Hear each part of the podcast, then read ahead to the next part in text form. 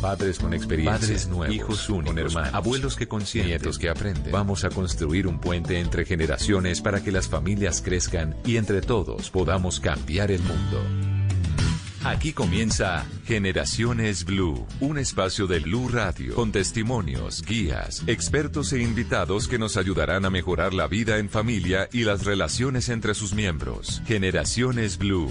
Estamos cambiando el mundo de las familias colombianas por Blue Radio y bluradio.com. La nueva alternativa.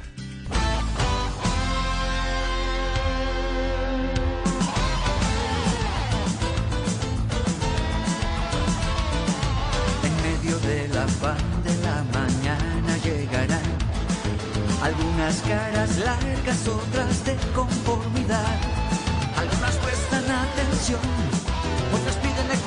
explicación. Otras viven tomando el pelo y solo esperan la hora de salida. Amigos en los buenos y en los malos días. Para el fútbol, las clases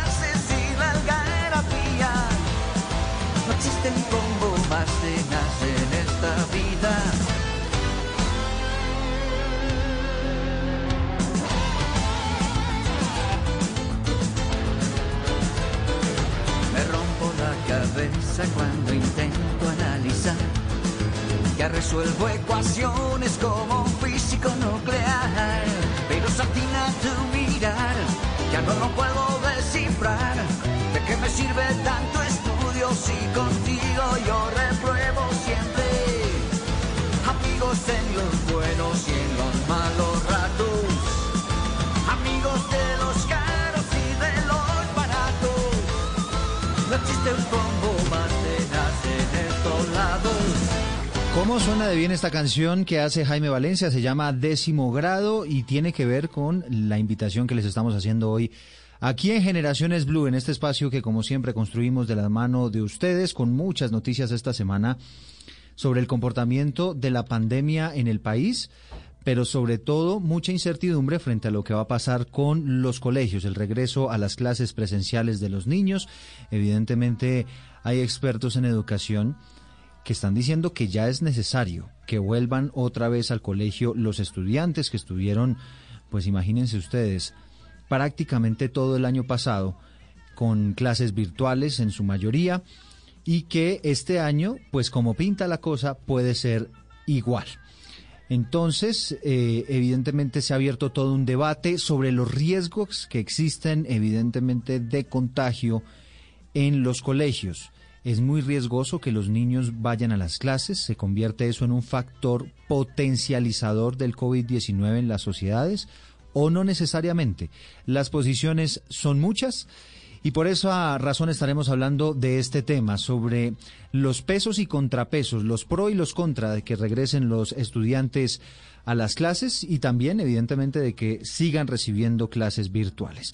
Así que con algo de buena música los acompañamos en este mediodía de domingo para que ustedes se relajen un poco. Vamos a estar conversando con unos invitados de lujo que tenemos para ustedes a esta hora del mediodía. Bienvenidos.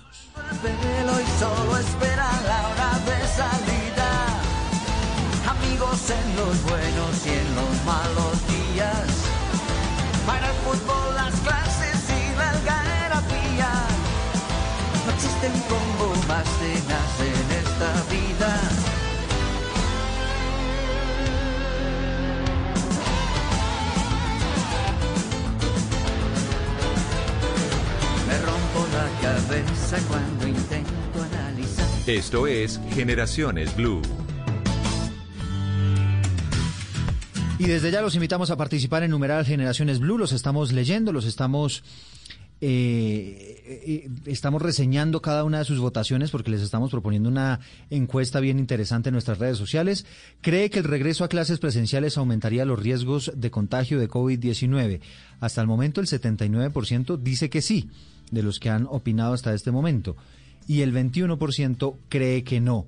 Nos dice Michael Méndez, mayor interacción social, mayor probabilidad de contagio. Nos dice Euroca Tobar, mi sobrino regresó a clases y ahora toda la familia está infectada, ellos son cuatro. Libardo Guzmán nos dice, bueno, pues uno dice que sí, como uno ve tantos niños y jóvenes en los centros comerciales y en los restaurantes, pues mejor que vayan al colegio. Es decir, si están abiertas unas cosas, ¿por qué no abrir otras? Dice Cenelia Lozano, no, los niños y jóvenes lo pasan, se la pasan en la calle jugando y no les pasa nada. Es decir, no, no cree que es un riesgo de contagio el colegio. Eh, y así como estos, hay muchos testimonios que estaremos leyendo, por supuesto, a lo largo de todo nuestro programa, que está centrado en eso, en el regreso presencial o no a las clases de los niños. Han dicho por lo menos las autoridades en Bogotá que no va a ocurrir mientras se mantenga la alerta roja y también eh, han tomado una posición similar a algunas otras ciudades que tienen una ocupación sobre todo muy alta en las unidades de cuidados intensivos. Carlos Álvarez es epidemiólogo es eh, el hombre que está coordinando con la Organización Mundial de la Salud todas las medidas con el gobierno nacional para enfrentar la pandemia, es infectólogo y además es PhD en ciencias biológicas. Doctor Carlos Álvarez, como siempre tenerlo con nosotros es un placer. Muchísimas gracias por estos minutos. muy buenas tardes, Eduardo, y a toda la, mesa y especialmente a los oyentes de Blue Radio. Intentando resolver este mediodía, doctor Álvarez, ¿qué va a pasar o qué riesgo hay de contagio en los colegios, porque evidentemente fue de lo primero que se cerró y es de lo que tímidamente por ahí se va abriendo, sobre todo en los colegios privados, pero en los sectores públicos todavía la cosa no va funcionando bien. ¿Qué tan riesgoso es abrir los colegios cuando enfrentamos esta pandemia como la del COVID-19? Sí, yo, creo que ustedes y algunos de los oyentes que están escuchando los, los comentarios que hace, pues parte, claramente tienen razón en lo que como van, van, van a, eh, diciéndolo y me parece que es eh, importante, primera cosa, es saber en qué momento de la, de la, de la pandemia estamos, ¿no? En qué momento es la curva. Primero no se puede generalizar. Por ejemplo, en Colombia pues eh, hay una ciudad que tiene una, una afectación más alta que otras. Es probable que en aquellas eh, ciudades no hay una afectación importante en las cuales hay alertas rojas, pues cualquier incremento de casos podría ser contraproducente, pero en otros casos de los cuales la afectación está baja o edad, eh, probablemente ese, esa apertura de, colegios con viendo las, los protocolos de bioseguridad probablemente eh, tiene un, impacto eh, más o, secundario. Creo que aquí hay que diferenciar dos cosas, la, el riesgo para el mismo situación epidémica y el otro el riesgo individual para los niños y para los maestros, que son como dos cosas diferentes, ¿no? Sí, en este caso, doctor Álvarez, la gente dice, bueno, ¿Se, ¿Se dispararían demasiado los casos si los niños vuelven a clases? ¿Usted qué opina? Cuando está en una transmisión importante, eh, pues diríamos que es un factor adicional a, lo, que se está viviendo en este momento. Pero entonces justamente es donde uno eh, tiene que mirarse cómo con otras medidas se, se logra disminuir la tasa de contagio para que en esa disminución en la tasa de contagio conlleve a que en el momento oportuno empiece a, a tener la oportunidad de reabrirse en los colegios. Yo creo que, que va dependiendo cómo es eh, esa misma dinámica y como decía, a eso me refería con las tasas de alta o baja afectación de los colegios. Mm. Y en el análisis y en el análisis, doctor Álvarez, que ustedes han hecho de otras experiencias en el mundo, ¿qué se han encontrado? Yo, creo que, es, como decía, que incluso acá en Colombia es importante tener en cuenta la diferencia entre regiones y entre ciudades. Y cuando comparamos con otros países también hay que ser cuidadoso con la, comparación, porque al final eh, si uno empieza a leer, pues fácilmente alguien podría decir, yo encontré la experiencia que están haciendo en Francia, y cómo lo están haciendo la apertura de los colegios en este momento, la España o cómo lo que está en Estados Unidos, dependiendo del estado. Eh, y lo que quiero decir es que va a depender un poco la misma dinámica las mismas condiciones de, algunos de los de los colegios y cómo lo está cómo se está haciendo. Eh, y como decía la, el, momento eh, clave eh, de la curva epidémica creo que es un punto que no es un tema menor que tiene que ser repetitivo en ese en ese punto que es lo que hace que en un momento dado se pueden unas condiciones adecuadas de bioseguridad en una ciudad a estar abriendo y en otra de pronto no no, no es el momento o esperar. Entonces yo creo que son son puntos que no se nos debe eh, olvidar. En cuanto al riesgo, sí, en cuanto al riesgo, doctor Álvarez, eh, ¿es más riesgoso, eh, por ejemplo, una ida a un centro comercial o una ida a, a, cualquier otra actividad de las que están habilitadas, por ejemplo, un restaurante, que ir al colegio? Es decir, porque hay quienes dicen, pero si abrimos los colegios, perdón, abrimos los restaurantes, los centros comerciales, inclusive algunas iglesias, ¿por qué entonces no abrir los colegios? Sí, yo creo que no puede estigmatizar uno de otro sitio. Yo creo que es, más eh, qué tanto se hace la observancia o el cumplimiento de las medidas. Si yo voy a un centro comercial y cumplo todas las medidas de seguridad que tenga un protocolo de un centro comercial, obviamente pues estas medidas mitigan o minimizan el riesgo. Pero si voy a una, a una reunión, incluso a una reunión familiar, o voy a una fiesta y no cumplo ninguna de las medidas, pues eh, definitivamente pues, no tendría sentido eh, no, no, no, ir a otro, a otro escenario cumpliendo las medidas. lo que mm. quiero decir con esto es, más que el ámbito en el que se, que, se esté ocurriendo, es qué tanto se puede cumplir y qué tanto la gente eh, o, nosotros hagamos el cumplimiento de esas medidas de, de bioseguridad cuando estamos en cada uno de los espacios, sea donde sea. podría también estar en un colegio en el cual no cumplo ninguna de las medidas y también pasaría, pasaría el riesgo. Entonces, esa interacción que puede ocurrir entre qué tanto es logro que se haga esa interacción en las normas o el protocolo que establece un colegio eh, o una universidad, eh, se logra cumplir, probablemente tiene menos riesgo. Nosotros a veces vemos que en, en condiciones se cumplen los protocolos de bioseguridad eh, al interior de, de, la, de ciertos espacios, pero cuando esos espacios o, pausas activas en los casos de los trabajos o, o, a veces en las mismas personas jóvenes o adolescentes que salen a, otras actividades es donde puede también haber el mismo riesgo, pero un riesgo mayor, ¿no? Claro, sí, es que de hecho en las experiencias que hemos tenido aquí en nuestro país y, las posibilidades que hemos tenido de conversar con eh, los directivos de algunas instituciones que se han atrevido a volver a los modelos de alternancia, pues ellos lo que nos dicen es, mire, la mayoría de casos que eventualmente se dan entre estudiantes, padres de familia, profesores y tal, es de personas que se han contagiado por fuera, y que eh, se detecta que empiezan a tener algún tipo de síntoma y demás. Pero entiendo, doctor, que evidentemente en las, en las interacciones que hay en los colegios, unas interacciones que normales, son normales, digamos, por más medidas que, que se toman en las instituciones, pues evidentemente puede significar un riesgo. En ese, en ese orden de ideas, doctor Álvarez, por ahora, digamos, como estamos en, este, en esta nueva ola de la pandemia, la sugerencia es mantener los colegios cerrados. Yo creo que lo que lo que planteaban en el caso de Bogotá con la alerta roja, pues están están cerrados los colegios y yo creo que eh, hay que mirar eh, cómo es la cómo es la cómo es la dinámica de, esas, de esos días de, de la de, esa, de, esa epidemia, ¿no? Mm. O, la, o, la, la, curva epidémica mejor. Entonces yo creo que eh, puede ser que lo que estamos mirando hoy, una semana sea diferente o en 15 días sea diferente.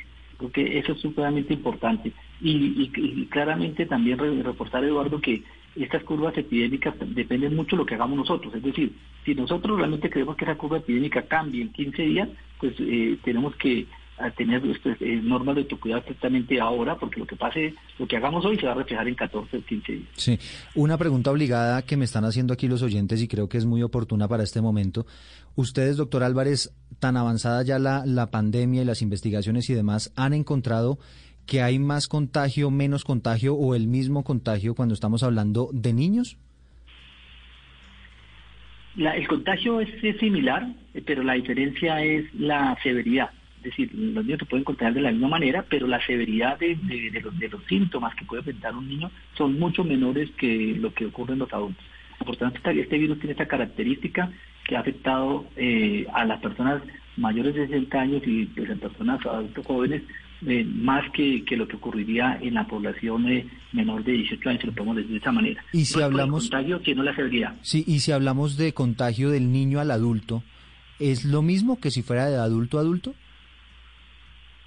Eh, esa es una pregunta bastante controversial y difícil de responder, pero eh, trataría de responder de la siguiente manera. Pareciera ser que las personas que tienen eh, más síntomas tienen como mayor producción de virus y al tener más virus pudieran transmitir más fácilmente y en ese escenario podría decir que un niño un adulto lo transmitiría menos. Pero esto en la literatura en este momento hay una controversia en ese aspecto. Si, si al final los asintomáticos transmiten igual que los sintomáticos, yo me llego más a la primera eh, opción de que el que es asintomático transmite menos, pero como dice, es un tema controversial, y en ese escenario la respuesta a la pregunta sería que un niño transmitiría menos eh, que a, los adultos que está asintomático. Mm, bueno, pero esa es una, una pregunta clave y una conclusión también muy importante frente a este debate que estamos enfrentando hoy en día en nuestro país pero entendemos, doctor Álvarez, que ustedes, los investigadores, pues están también, como todos nosotros, conociendo este COVID-19, que es un virus que resultó ser supremamente extraño. Doctor Álvarez, sé que anda ocupado. Muchísimas gracias por habernos atendido estos minutos. No, con muchísimo gusto y, un mensaje final definitivo es eh, importantísimo, cada uno tiene un granito de arena en, mover esas curvas que estamos viendo eh, y eso lo hacemos con el autocuidado. Así es, el autocuidado que es tan importante, el lavado de manos, el tapabocas ya, el presidente de la República nos advirtió que seguramente este 2021 así empieza a avanzar la vacunación, seguramente será un año en el que tendremos que permanecer con todas estas medidas de bioseguridad. Vamos a escuchar a la gente. Los consultamos a propósito del regreso a las clases. ¿Están o no de acuerdo? ¿Creen que se contagia eh, o que hay una, un riesgo de mayor contagio en el país si vuelven los niños a las clases? Esto nos dijeron. No estoy de acuerdo en que los niños regresen a clases presenciales porque los niños, aunque la pandemia existe, no son tan conscientes del virus que en este momento está transitando y no van a tener los adecuados cuidados como se tienen en casa. Ellos, si se llegan a contagiar, van a llegar a contagiar a nuestros papás, a nuestros abuelos. Por eso no estoy de acuerdo y sí estoy de acuerdo en que las clases sigan en forma remota desde casa, donde nos podemos cuidar todos hasta que llegue la vacuna aún no se debe dar ya que el índice de contagio aún es muy alto y los chicos deben alternarse en las clases, entonces no van a poder asistir todos de manera grupal, que es lo que ellos les hace falta es compartir y disfrutar obviamente de todos sus compañeros. Entonces, por el momento creo que no debe ser lo adecuado. No estoy de acuerdo porque la inocencia de los niños no está preparada para estar todo el tiempo con un tapabocas puesto. No, no lo enviaría porque la situación está muy terrible y hay mucho contagio. Entonces yo no lo voy a arriesgar a él y no estoy de acuerdo que los docentes también se arriesguen. Para nada, por lo que como hay, se han visto muchos casos de contagios, de muerte, y a una vez poner a los niños no, no me parece ¿Ha significado todo este tema de la pandemia y lo que está pasando con las clases virtuales y demás? Pues también lamentablemente en un aumento en la deserción escolar. Las cifras son dramáticas, la cantidad de niños que no tienen las posibilidades eventualmente de acudir a una clase virtual que por cuenta de lo que está pasando, pues les tocó trabajar, les tocó ponerse a hacer otras cosas, a pesar de que no deberían estar trabajando los niños, pero eh, son cosas que están pasando en nuestra sociedad. Mariana Castro eh, nos eh, organizó un informe a propósito de lo que está pasando y cuáles son los últimos datos que tiene el gobierno nacional a propósito de la deserción en nuestro país como consecuencia de la pandemia. Hasta el último mes del anterior año, el porcentaje de deserción en el país estaba en un aproximado del 2,3%, según informó el Ministerio de Educación Nacional. Bogotá, por su parte, presentó un caso particular, pues durante marzo y noviembre del 2020 y en medio de la pandemia, se presentó un aumento en las matrículas de 5.441 estudiantes, mientras que en Medellín la situación se tornó más compleja, pues según la secretaria de Educación Alexandra Agudelo, la cifra estimada de deserción para el 2020 aumentó de manera considerable. La deserción fue entre el 5 y el 7%, fueron más de 5 mil estudiantes. Sin embargo, es importante resaltar que las cifras que se conocen hasta el momento pertenecen a un estimado. El Ministerio de Educación dará a conocer el porcentaje definitivo de deserción del año 2020 hasta el cierre del primer trimestre del presente año. Sí, son unos datos que poco a poco van midiendo desde el Ministerio, pero efectivamente una deserción del 2,3 y si hacemos un cálculo solamente en el sector oficial de unos 8 millones de, de, estudiantes, pues ustedes ya se dan cuenta que es una deserción supremamente alta. Hemos invitado para esta conversación en este mediodía a dos invitados. Tenemos a Juan Pablo Aljure, que es presidente del Colegio Rochester. Él es magíster en gestión ambiental, magíster en educación, especialista en pensamiento sistémico y maestro en la teoría de la elección, entre otros muchos títulos. Juan Pablo, bienvenido. Gracias por estar con nosotros. ¿Qué tal? Mucho gusto para todos. Muchas gracias.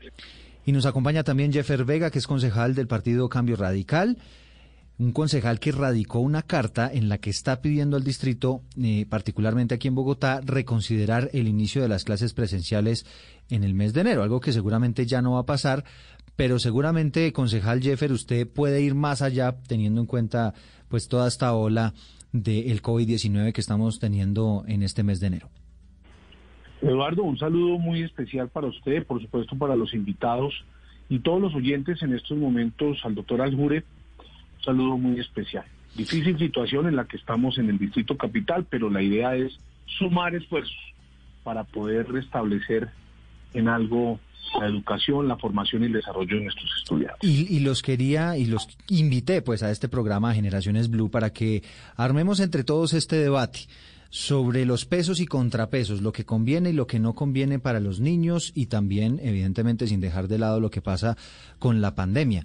Creo que no existe un solo experto en educación, doctor Juan Pablo, que, que nos diga que no es necesario ya que vuelvan a las clases. De hecho, Usted lee las últimas declaraciones de la ministra de Educación y ella lo que plantea es que es necesario sí parar donde hay un alto contagio, pero que los colegios se tienen que seguir preparando para poder eh, arrancar con estas clases presenciales y el modelo de alternancia, porque definitivamente la afectación en los niños ha sido supremamente grande.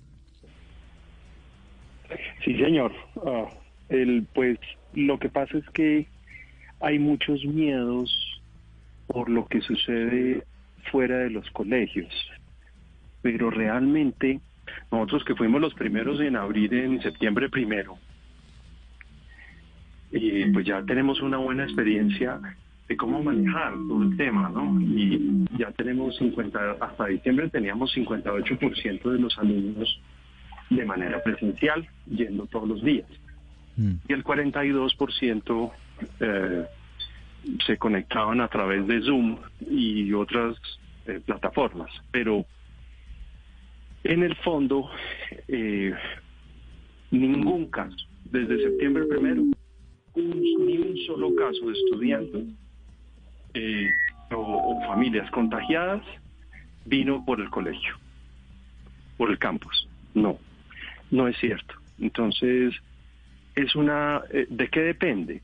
El volver a clase presencial no aumenta el riesgo. Lo que aumenta el riesgo es, como decía eh, el doctor Carlos, el epidemiólogo, lo que aumenta el riesgo es no seguir las, las ah, esquemas y los protocolos de bioseguridad. Por ejemplo, eh, es muy importante que en el campus haya adecuaciones para el lavado de manos, desinfección de manos, momentos de la clase en donde eh, digamos, entre clases se dé ese, esa desinfección o ese lavado antes de comer, después de cada recreo.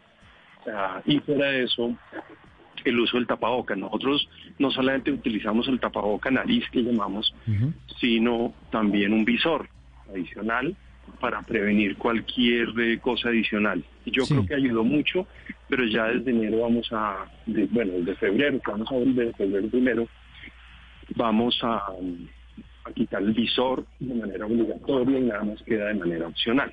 Doctor Alfuria. Eh, tanto para el personal como para los niños. Sí, yo, que, yo quería ahondar un poco en esta respuesta que usted nos da, que además es un dato fundamental, porque lo que usted dice es cierto. Ustedes fueron el colegio o uno de los colegios que más rápido se fue a clases presenciales desde el mes de septiembre y ya ustedes tienen un tiempo de medición interesante, importante frente a el modelo de alternancia. Y nos dice usted, ni un solo caso se dio como consecuencia de interacciones en el colegio. ¿Ustedes cómo hacen para medir eso?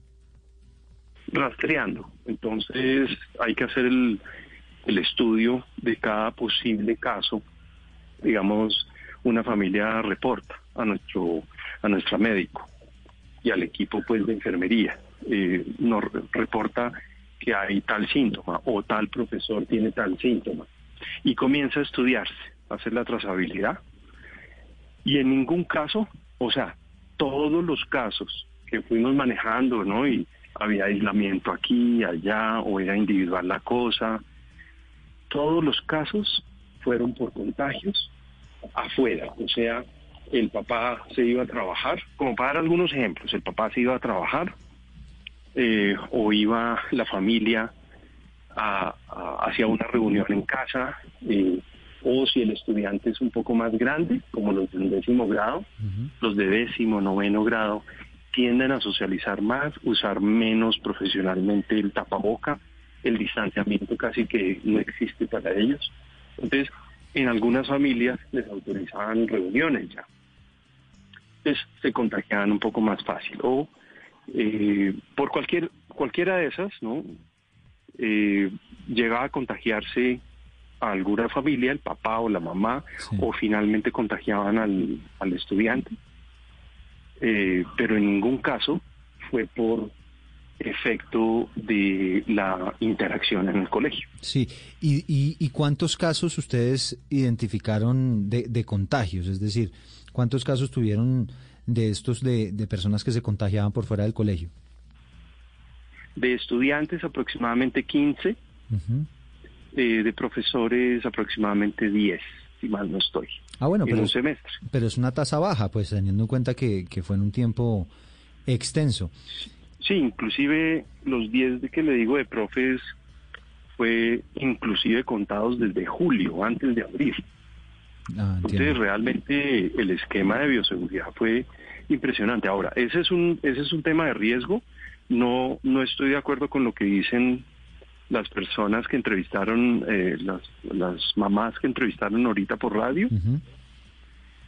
No estoy de acuerdo con eso porque realmente el contagio fue externo. Y fuera de eso, eh, los estudiantes, eh, lo que lo que decía el doctor Carlos, pero de una manera un poquito como para que entienda uno mejor, la persona que tiene síntomas tiende a estornudar y toser más. Aunque tenga el tapaboca, pueden salir algunos eh, más fácilmente por el impulso, pueden salir más fácilmente los aerosoles. Los aerosoles y los virus. Los aerosoles que son más, más pequeños y atraviesan a ciertos tapabocas. Y algunos tapabocas no están prohibidos en el Colegio Rochester, como los de válvulas, porque esos los llamamos los tapabocas egoístas, que, que son tapabocas que filtran hacia adentro, pero no hacia afuera. Entonces hay que tener cuidado en qué tapabocas son realmente certificados para el colegio. Y eh, entonces no, si no tiene síntomas el estudiante o el adulto, tiende a contagiar menos en ese sentido, ¿no? que no estornuda tanto, no tose tanto, eh, pero sí debe tener cuidado en el lavado de manos. Eh, para no para las superficies que coja o que toque o lo que sea si llega a estar en el campus o en cualquier otro lado pues que no transmita ese virus, porque a veces, eh, ya, y la otra cosa que decía la otra persona es que los niños son más inconscientes o son más inocentes y no siguen las medidas. Eso no es cierto. Entre más pequeño el niño, sigue más perfectamente las instrucciones. Y entre más grande, menor seguimiento a las instrucciones. Es decir, los de bachillerato hacen menos caso que los niños de preescolar. Sí, porque es que estaba por ahí la caricatura, ¿no? De, no, eso yo me imagino al niño chiquito, entonces termina compartiéndose el tapabocas con el compañerito y eso termina en un relajo y resulta ser que no. La experiencia que ustedes tienen en el colegio Rochester es que los niños chiquitos son más juiciosos que los grandes, ¿no? Que a veces son un poco más rebeldes, creen que esto no es verdad y entonces se, dan la mano y, hay más interacción y, y bueno, pues es la experiencia que ustedes han encontrado. Tengo que hacer una pausa, pero al regreso vamos a escuchar a la contraparte, que es el concejal Jeffer Vega, que eh, nos plantea su tesis en el sentido de que el regreso a las clases sí podría representar un aumento en los contagios. En segundo lo tenemos. Ya regresamos con Generaciones Blue. Yo no voy a quedar como un soberano cornudo por culpa de este piojoso miserable Franco. Hasta aquí llegó Franco Reyes. Yo creo que Rosario termina enamorando a Franco otra vez. Pues si Sarita se descuida, hmm, se lo van esquitando. Un final que dará mucho de qué hablar. Pasión de Gavilanes en su recta final. Lunes a viernes después de Noticias de las 7 por Caracol Televisión. Continuamos con Generaciones Blue. Bienvenidos a quienes se van conectando a Generaciones Blue. Estamos hablando del regreso a las clases presenciales, de lo que está pasando actualmente en Colombia con la pandemia, de los riesgos evidentemente epidemiológicos que significa el regreso de los estudiantes a las clases, pero también del riesgo para la salud mental de los niños, para el proceso educativo de los niños de mantener las clases virtuales, que sin duda no es lo mismo.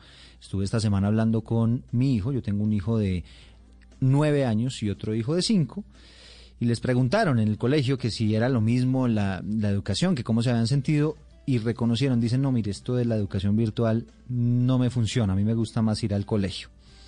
y bueno, por ahora una oportunidad frustrada. Concejal Jeffer Vega, nos quedamos entonces pendientes de su tesis. ¿Usted por qué considera que es imprudente un regreso a las clases de los niños? Bueno, Eduardo, yo con las buenas tardes nuevamente, eh, considero que lo primero que debo expresar de manera categórica es que sin duda es imprescindible un regreso a clases de manera presencial, o sea, es, eh, nos toca hacerle fuerza a que volvamos a la presencialidad. Pues no hacerlo implicaría unos costos sustanciales no solo para los estudiantes, sino también para los padres de familia y para la sociedad en general. Yo creo que esto partamos de esta base. Creo que aquí hay unos eh, de estos costos que se pueden ver reflejados a nivel del aprendizaje, el tema de la salud mental, como usted lo ha manifestado, el tema de la nutrición, pero adicionalmente temas de casos de violencia intrafamiliar, de trabajo forzoso a los a los a los a los niños. Aquí se juegan otras cosas que tienen que ver con la desigualdad social. Pues estamos hablando con el con el doctor Aljure, pues que hace parte de del Colegio Rochester, pues allí seguramente el tema de desigualdad en materia de, materia de conectividad pues no se va a sentir de mayor manera. Pues eh, eh, hay un estudio hay varios estudios, especialmente la Organización para la Cooperación y el Desarrollo Económico, que establece que casi el 100% de los estudiantes con hogares de ingresos altos en Colombia tiene acceso a un computador con Internet, mientras que en los hogares de ingresos bajos solo el 10% tiene este tipo de acceso. Entonces, yo creo que aquí se juegan muchas otras cosas, como el tema de la deserción eh, escolar, pues que terminará impactando el capital humano con menos eh, años de educación y mayores brechas sociales y salariales. Por, último, pues creo que en esto afecta el desempleo a las familias eh, que deben decidir si trabajan o cuidan a los niños eh, o, en fin, y aquí hay un tema pues que a mí me, me, genera mucha preocupación, es que se está afectando de manera muy específica a las mujeres, porque pues claramente el 28% de las mujeres en Colombia eh, perdieron su trabajo o su empleo entre, entre julio del 2019 y julio del 2020. Y mm. precisamente uno de estos temas de pérdida laboral es porque eh, cierran los colegios, se genera la virtualidad, primero no tienen computador y segundo pues tienen que cuidar a su hijo y por último resultado pues perdieron su trabajo. les tocó les tocó renunciar, ¿no? Les tocó renunciar también para cuidar a sus niños y tal. Exacto, es, lo que estoy significando. Entonces, Eh, el 28% de esas mujeres se lesionaron laboralmente dejaron de llevar un ingreso entre julio del 2019 y julio del 2020. Entonces, ahora no se ha hecho el último estudio, pero eso debió haber incrementado sustancialmente. Sí. Entonces, hasta ahí vamos, doctor. Lo que me ha dicho es para que volvamos a las clases, pero usted por qué considera que epidemiológicamente hablando, por qué puede representar un riesgo de aumento en los casos de COVID-19? Mire, lo primero es que las decisiones que se tomen por parte de cualquier administración, deben ser decisiones estudiadas, decisiones que tengan eh, una participación clara de los directamente afectados. Yo creo que no, no basta solamente con tener a la secretaria de Educación, a la ministra de Educación en esa toma de decisiones. Yo creo que hay asociaciones de padres, hay asociaciones de colegios privados. Yo creo que la construcción conjunta de esas decisiones es fundamental. Eh, pues aquí, aquí lo que hay es un pánico generalizado. Eh, creo que el doctor Algure hablaba del miedo, pero realmente es pánico. La gente que no que no ha querido regresar a Bogotá es porque tiene terror de lo que está viendo en las noticias. Mm. Aquí nosotros eh, tenemos que tener claridad de cuál va a ser la ruta de atención. cuando nosotros estamos hablando de que la confianza de los padres de familia al llevar a sus hijos a, los colegios se deposite en la responsabilidad de las instituciones porque hay un protocolo como lo ha establecido el Rochester, por ejemplo, donde se hicieron un estudio, hicieron un rastreo, un rastreo, un reporte de las familias a la, enfermería, en fin, no sé, hacer una caracterización de todas estas situaciones de comorbilidades, de, de patologías.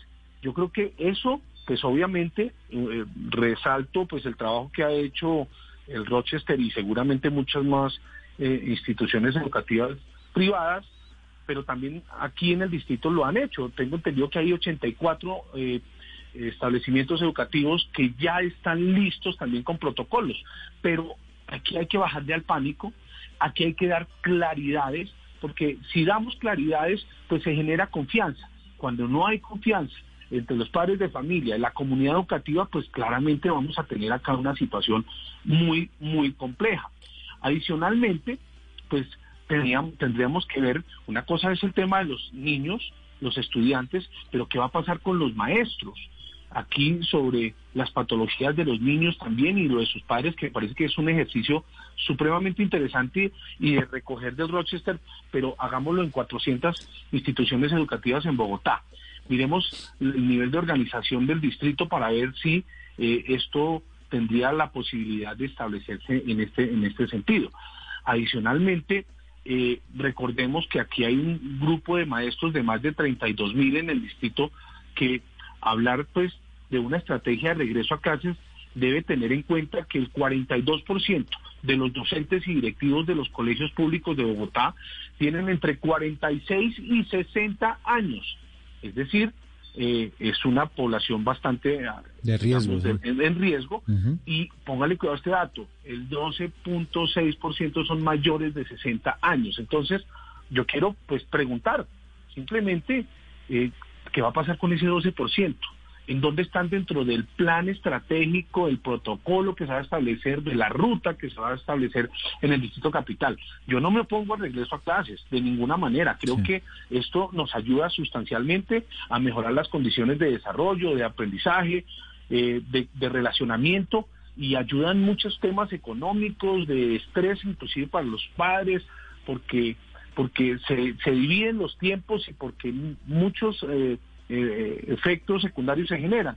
Pero aquí lo que nosotros tenemos que tener en cuenta es, eh, o la pregunta es, ¿cuál es la estrategia para, para, para estos niños, para sus familias, para estos docentes en cuanto a un regreso presencial? Se cuenta con una caracterización de comorbilidades, eh, de las familias, de los docentes, para determinar quiénes asistirían de manera presencial y quiénes no. Y si sería obligatorio o no, ¿no? Porque en principio también la alcaldesa lo planteó como que en los colegios oficiales esto sería eh, obligatorio, igual y, lo mismo pasaría en otras ciudades del país. Le voy a hacer una pregunta, doctor Jeffer Beca, de sí o no, que es la pregunta que le estamos haciendo a nuestros oyentes a través de numeral Generaciones Blue. ¿Cree que el regreso a clases presenciales aumentaría los riesgos de contagio de COVID-19? Yo creería que sí. O sea, usted hace parte del 80%. Tenemos un 80% que dice que sí y por el no el 20%. ¿Usted qué opina, doctor Juan Pablo Aljure? ¿Cómo me contesta esa pregunta usted? No. Usted está en el 20%. Yo le explico por qué. Claro que sí, adelante. Eh, la razón por la cual, o sea, volver a clases presenciales no aumenta el riesgo. Lo que aumenta el riesgo es que eh, no haya protocolos de bioseguridad con sus inversiones que se requieren y educación de la gente. ¿Qué mejor sitio para educarse la gente que un colegio. Entonces, por ejemplo, los profesores de ciencia eh, pueden jugar un rol muy importante en la, vigilancia del protocolo de seguridad, armarlo, enseñarlo a los demás, que sea parte del currículo. Es decir, una, una cosa que pues he notado con eh, un desagrado enorme es que desde marzo que nos mandaron a la, al aislamiento a todos y prácticamente el cierre de todos los campos de los colegios, es que nos trataron a todos los educadores como ignorantes y únicamente se le dio la palabra a los de salud. Pero, ¿dónde está todo lo que nosotros enseñamos todos los días a los, en los colegios a los niños? Desde los organelos de la célula hasta la salud. Ahora, ¿qué tan importante es la salud y saber llevar salud, eh, mantener su salud en un currículo de un colegio? Ahí sí hay que tener cuidado y habría que ver si ya son demasiado, demasiado viejas o del siglo XIX las supuestas áreas fundamentales que tiene eh, la ley 115 de educación acá en Colombia. Bueno, y hacia allá, hacia allá iba yo, doctor Aljure, y perdón lo interrumpo aquí. Quiero pararme un poquito en la orilla del doctor Jeffer Vega para plantearle la siguiente pregunta. Usted nos dice que no es un riesgo de contagio como presidente evidentemente del Colegio Rochester, que es un colegio que ha tenido los medios para implementar una serie de tecnologías y de hacer unas exigencias a los estudiantes muy específicas, pues porque al final estamos hablando de, de familias que pueden hacerlo. Pero si usted se para en la orilla de un colegio oficial, de los colegios oficiales que quizá usted también ya conoce, doctor Aljure, y que a lo mejor ni siquiera tienen agua potable para los estudiantes, si usted se para en esa orilla y le hacen esta misma pregunta, ¿usted qué responde? No, perdón. Un colegio, ¿cómo es posible que un colegio lo abran sin agua potable? Tienen que ser. Es posible, eh, pero pero le cuento lo que es la realidad de lo que está pasando en el país y aquí no sé, el, doctor Vega pero me, no, a, todos los colegios nos exigen una licencia de funcionamiento. ¿Por qué a un colegio público no? Sí, no, e, en eso estamos de acuerdo, digamos, no deberían funcionar, pero lamentablemente también hay colegios donde les dan carne de caballo a los niños y donde les eh, dan unas una, una, alimentación escolar que está vieja, que se está pudriendo. Eso está pasando en nuestro país, que no debería de ser, por supuesto, y en eso estoy de acuerdo con usted, doctor Aljure. Pero si nos vamos a, a un vistazo, le damos un vistazo a la realidad de lo que pasa hoy en Colombia, no solamente evidentemente en Bogotá, sino en muchas regiones del país ¿Usted cree que en esas condiciones sí podría aumentar el riesgo de contagio de los niños y de la gente, pues, de la población? Pues haciendo la suposición de problemas ya de higiene básicas como ausencia de agua en los baños y demás, ya de plano no debería funcionar el colegio porque no mm. solamente se pueden contagiar por COVID, sino por cualquier otra cosa, ¿no? Sí, sí. Entonces, no, no tiene sentido eh, ya es un tema de la Secretaría de Salud local con la Secretaría de Educación local o la, del departamento eh, que revisen ese tema. Ahora, entiendo que el Ministerio de Educación ha determinado los recursos para que haya inversiones en bioseguridad en los colegios, suponiendo pues que hay lo básico, ¿no?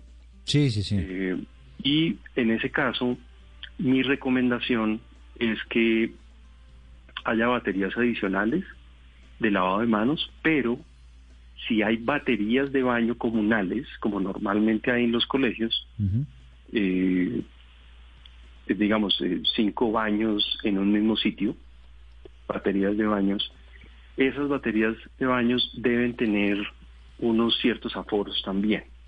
En el caso nuestro no es así, por lo que nuestros baños son individuales, eh, cerca de las aulas.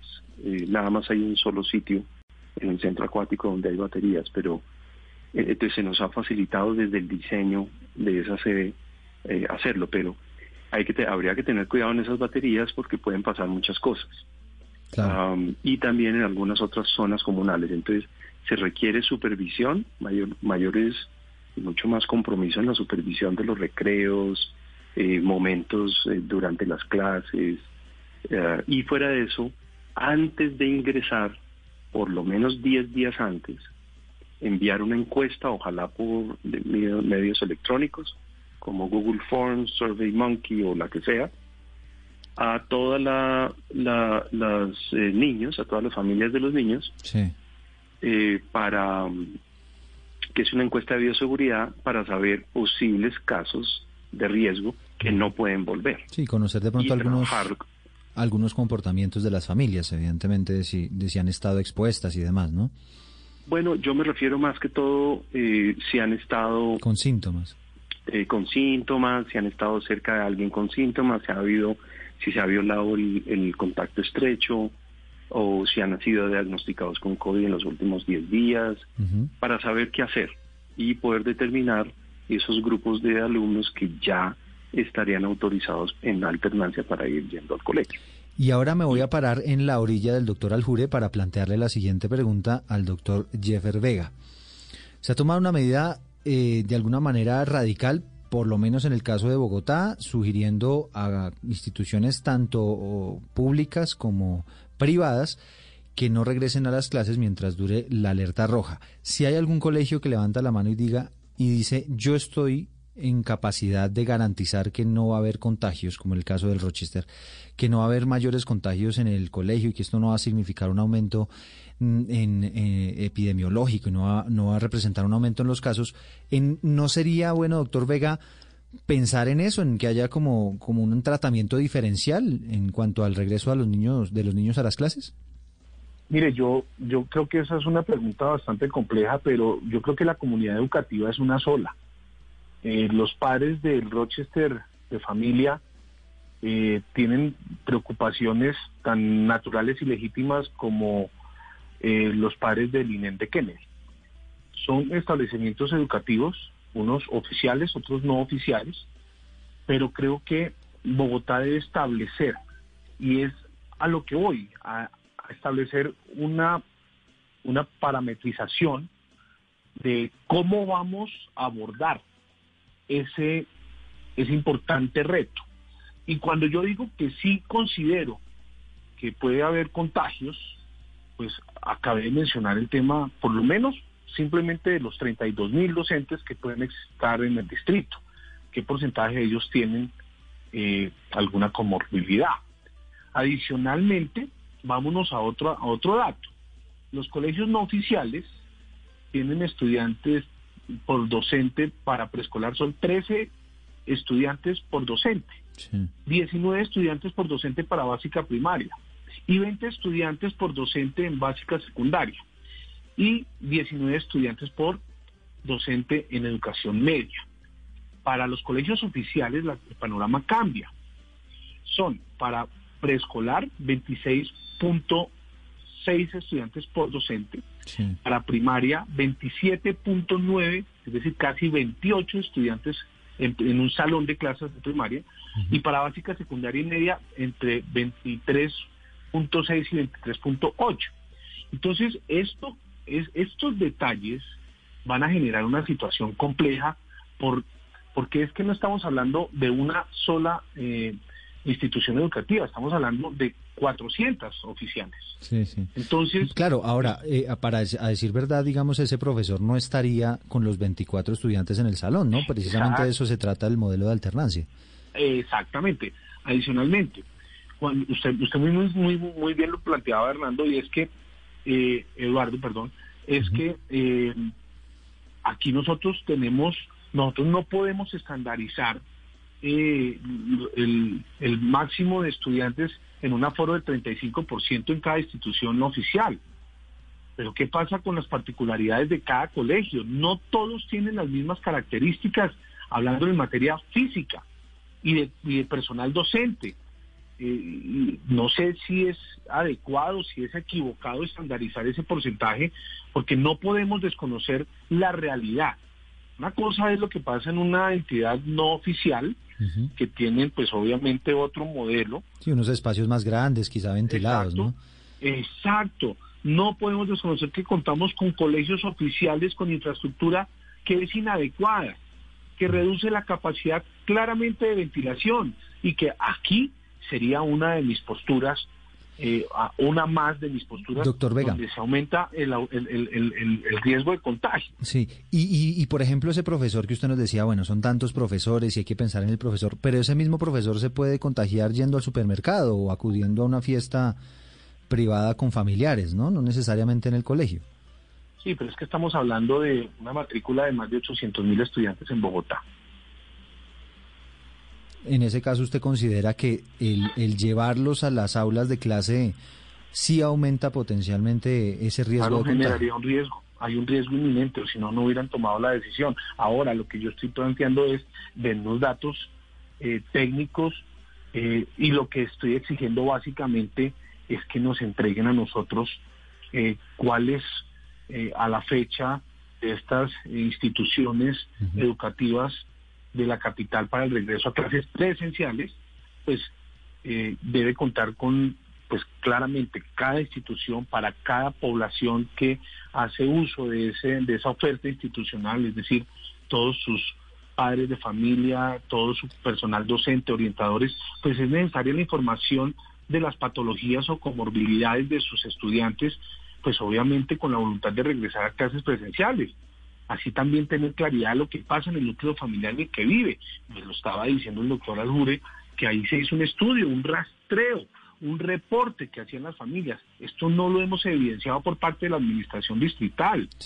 Y así podríamos determinar a la población estudiantil, estudiantil que podría regresar bajo la modalidad de alternancia, dado su bajo riesgo de sufrir complicaciones en salud o la de sus familiares, en casos pues de claramente contagio. Claro. El, el regreso a clases pues debe realizarse de manera escalonada es que es el volumen, yo estoy hablando aquí del volumen, comenzando por un piloto que puede comenzar por los grados, yo creería que superiores y me encantaría que el doctor Alguri me dijera de, pues cuál es el sustento técnico para, para manifestar que los estudiantes de bachillerato son los más propensos a no seguir ah, las eh, reglas. Eso es la experiencia, doctor Vega, eso sí, es lo que, lo que le tocó ver a él, digamos, en este, en este experimento que él, que él viene haciendo desde, desde septiembre pero pero pero bueno eh, si es una experiencia pues habría que ver porque es que eso no se puede tampoco tener como una verdad eh, revelada sí, sí. creo que aquí aquí sí nosotros tendríamos eh, la posibilidad de ver en ese piloto si efectivamente los grados superiores o los grados de, de, de, preescolar y básica pues cumplen con esas normas de bioseguridad y pues si hay realmente menos contacto eh, interpersonal, pues de acuerdo a los comportamientos y manejo por parte del personal docente y administrativo que debe tener una previa preparación e ir incluyendo paulativamente más estudiantes a esta normalidad. Creo que esos son temas que, que, tienen pues un debate amplio. Sí, de hecho... De hecho, doctor Vega le iba a decir eso, que ya se me agotó el tiempo porque aquí nos podríamos quedar evidentemente mucho más eh, tiempo tratando de debatir todos estos temas, pero lamentablemente ustedes saben que aquí en radio el tiempo es corto. Y, bueno, pero entendidas, por supuesto, las posiciones tanto del doctor Juan Pablo Aljure, el presidente del Colegio Rochester, y de Jeffer Vega, el concejal del partido Cambio Radical, que está pidiendo que se tomen todas estas acciones y garantías para el regreso a clases presenciales, sobre todo, evidentemente, en los colegios oficiales. Doctor Juan Pablo Aljure, muchísimas gracias por habernos acompañado esta, este mediodía. Gracias. ¿Puedo hacer una recomendación final? Una recomendación cortica porque aquí ya me están haciendo caras. Es, es eh, básicamente que en, en la educación oficial, en los colegios públicos, valdría la pena revisar, o sea, ir permitiendo la apertura en alternancia si cumplen ciertas características. Una de las características más importantes es el aforo de acuerdo al área en cada uno de los espacios y la segunda es la ventilación cruzada, es decir, si hacen alguna obra para poder no solamente tener una ventanita, sino entre una ventana y el otro sitio donde salga de manera opuesta y incluya el aire, es muy importante. Esos no son obras eh, costosas, es muy económico hacerlas, hay que saberlas hacer, entre otras, esa sería mi recomendación. Muchas gracias por la invitación. Muchas gracias, doctora Aljure. Sí, eso es lo que ha dicho el Ministerio de Educación, que en eso están, ¿no? De todos modos, los colegios trabajando en todas esas adecuaciones precisamente para poder recibir a los colegios, a los estudiantes, perdón, bajo este modelo de alternancia. Concejal Jeffer Vega, muchísimas gracias por estos minutos. A ustedes muchas gracias y creo que sí hay una recomendación general y es que todo lo que está pasando acá, aquí todos tenemos una cuota de responsabilidad y lo que pase de aquí en adelante con este cimbronazo a nivel nacional, el tema de UCIs en, colapso del sistema, también es responsabilidad de cada uno de nosotros. A cuidarnos, ese es el mensaje. Ese es el mensaje, sin lugar a dudas. Quedarnos en la casa en lo posible, hombre. Es solamente algunos días, alguna época. Ya tendremos tiempo de regresar a la calle y de hacer lo que tanto nos gusta. Para el cierre, esta canción que se llama ABC de Jackson 5, haciendo referencia evidentemente a la educación. Un placer haberlos acompañado. Nos reencontramos de nuevo el próximo domingo.